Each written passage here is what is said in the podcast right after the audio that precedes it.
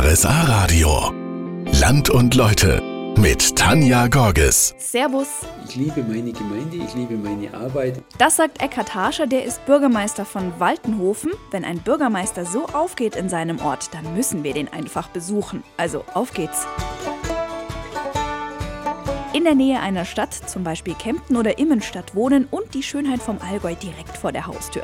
Das ist doch ideal, oder? Genauso lebt sich's auch in Waltenhofen. Darum wird die Gemeinde auch immer größer, erzählt uns Eckhard Harscher, der Bürgermeister von Waltenhofen. Ja, aufgrund der Projekte, Maßnahmen, die wir in Waltenhofen haben, wird Waltenhofen äh, in den nächsten drei bis vier Jahren von jetzt 9200 Einwohnern auf ca. 10.400, 10.500 Einwohner wachsen. Dazu trägt beispielsweise der Kindergartenneubau in Hegge und neue Häuser und Wohnungen am Illerbogen bei. Das ist aber noch nicht alles. Wir haben äh, als nächstes äh, geplant ein Baugebiet in Oberdorf, an dem für unsere eigenen Familien die Möglichkeit besteht, ein Einfamilienhaus zu bauen, aber auch hier in Waltenhofen haben wir jetzt gerade unterhalb der Krone in Waltenhofen haben sich jetzt sind gerade 50 Wohnungen entstanden. Das ist ja auch ein gutes Zeichen, dass die Leute dann gerne hierher ziehen. Waltenhofen ist attraktiv, Waltenhofen liegt zentral und mit unserem Niedersandhofener See, mit dem Wittumer Weiher, mit unserem äh, Stoffelberg, mit unseren, äh, aber gerade mit unseren lebendigen Ortsteilen, mit, mit so vielen Vereinen und Veranstaltungen. Es tut sich einfach sehr, sehr viel. Ist Waltenhofen sehr, sehr attraktiv. Bei so vielen Möglichkeiten gibt es auch immer was Neues zu entdecken. Erst wenn der Mensch merkt, dass die Welt aus Widersprüchen passiert, dann fängt er an zu denken. Diese Feststellung hat Hans Friedrich gemacht, als er sich während der Schulzeit mit den deutschen Philosophen beschäftigt hat. Und diese Philosophie hat er auch in seine Werke übertragen. Nach dem Studium an der Kunstakademie in München folgten Ausstellungen in München, New York, Kairo, Berlin und Frankfurt. Als Künstler will er aber nicht gelten. Meine bildnerische Arbeit hat sehr viel mit Handwerk zu tun. Ich sehe mich in erster Linie als Handwerker. Natürlich habe ich Ideen, ja, und äh, in der Kunst der Vergangenheit, da spielt ja eigentlich das Handwerk spielte immer eine große Rolle, ja, aber es war eigentlich die Idee und der Einfall. Ja, das war das Entscheidende, dass e-, eben etwas, sagen wir mal, dann zu einer gültigeren Aussage in der jeweiligen Epoche kam. In seiner Arbeit versucht Friedrich das natürlich Körperliche, das Weiche, stilistisch zu brechen. Dadurch ziehen dann rote Stangen die Bergkulisse von Oberstdorf oder ein roter Kussmund mündet in ein Meer. Angefangen hat alles aber eher in einfachen Verhältnissen. Friedrich wird 1939 in Nürnberg geboren und der Zweite Weltkrieg raubt der Familie die Gaststätte und jegliches Hab und Gut. Die Mutter hat Familie in Burgberg, also siedeln sie mit den zwei Schwestern ins Oberallgäu um. Ein altes, zerflettertes Buch mit Abbildungen von Dürer, Rembrandt, Ruben, Rubens, Böcklin war alles, was dem jungen Hans Friedrich blieb. Ich hatte weder ein Spielzeug noch sonst was. Ich habe mit, diesen, ähm, mit diesem zerfledderten Buch und diesen Abbildungen habe ich mich äh, mehr oder weniger ständig beschäftigt. Und das hat mich so fasziniert und ich habe mich da immer und ewig damit beschäftigt und wollte das auch machen und habe dann angefangen, diese Dinge abzuzeichnen. Und daraus ist ein Lebenswerk entstanden. Das wird im September übergeben an die Hans-Friedrich-Stiftung und die Werke sind dann in einem Neubau neben der alten Nestle-Villa in Waltenhofen zu sehen. Heute bin ich in Waltenhofen unterwegs. Rauns ist ein Ortsteil, der ist schon viel älter als Waltenhofen. Rauns war also mal ein eigener Ort und hatte eine eigene Pfarrei. Diese Kirche ist heute wie damals etwas ungewöhnlich und das hat mit ihrem Namen zu tun. Peter und Paul, Crescentia oder Ulrich. Das sind die Namen, die unsere Kirchen hier so haben, meistens jedenfalls. Die in Rauns, das ist ein Ortsteil von Waltenhofen, heißt Kosmas und Damian. Das ist ungewöhnlich, weil Siegfried Blanz, der Pfarrer im Ruhestand, wohnt nur einen Spaziergang von der Kirche in Rauns entfernt. Sonst werden sie verehrt, vor allem im Norden Deutschlands, in den Hansestädten, wo oft Krankheiten eingeschleust wurden. Und nachdem Kosmas und Damian Patrone der Ärzte geworden sind, hat man ganz einfach diese Patrone gebraucht, weil unbekannte Krankheiten da kamen und da war es wichtig, dass die Ärzte gut behandeln. Kosmas und Damian waren Zwillingsbrüder, beide haben als Ärzte Armen und Kranken geholfen und gleichzeitig heimlich den christlichen Glauben verbreitet.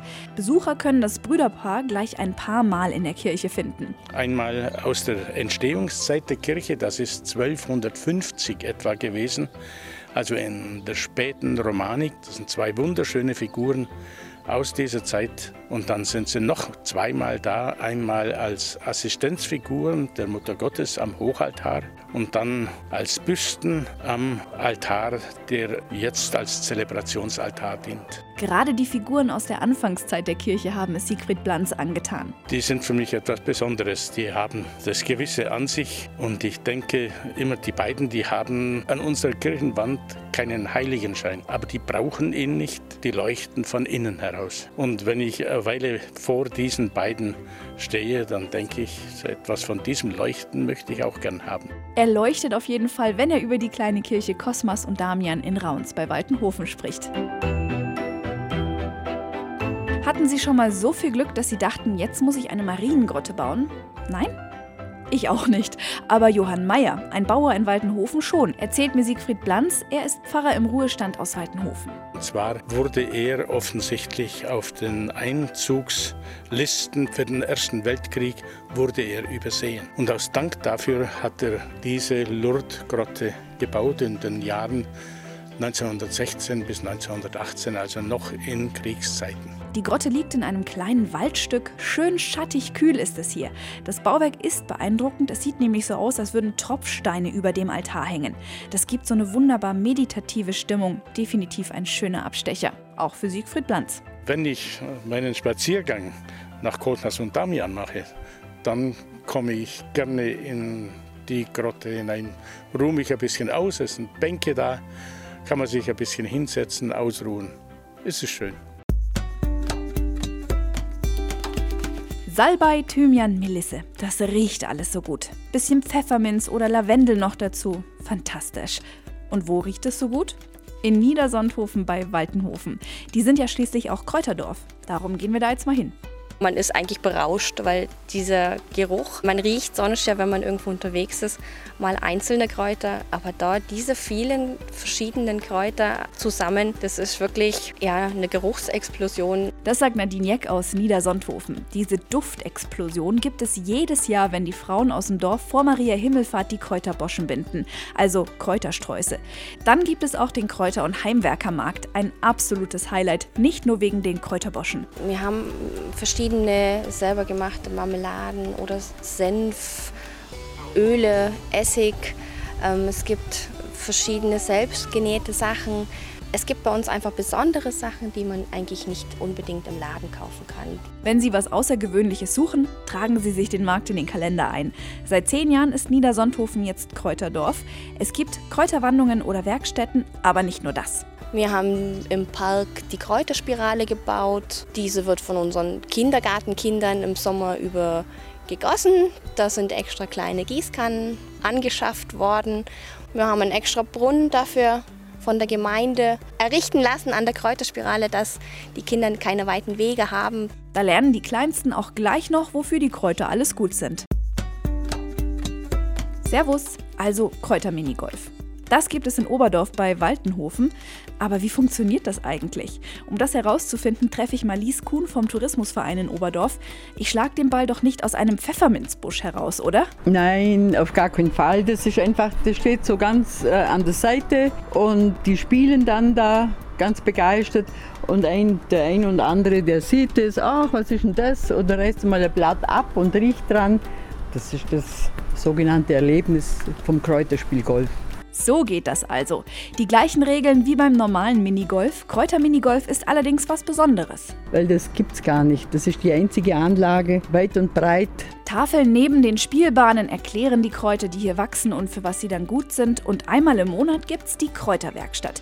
Die findet in der Gaststätte der Anlage statt. Seit Mai gibt's hier eine neue Pächterin, die sich darum kümmert, dass die großen und kleinen Golfspieler auch wieder gestärkt werden. Also das ist unser Glück gewesen, Pächterwechsel. Sonst wäre es wahrscheinlich nicht gut ausgegangen.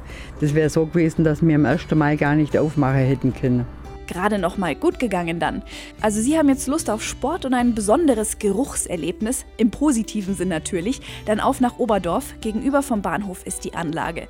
Ich sag jetzt bis zum nächsten Samstag, da bin ich ja schon etwas aufgeregt, denn es geht nach Kempten, fünfte Jahreszeit, die Festwoche geht wieder los. Ich bin dabei, ich hoffe Sie auch und den Podcast zur aktuellen Folge, den finden Sie natürlich wie immer auf rsa-radio.de und auf iTunes.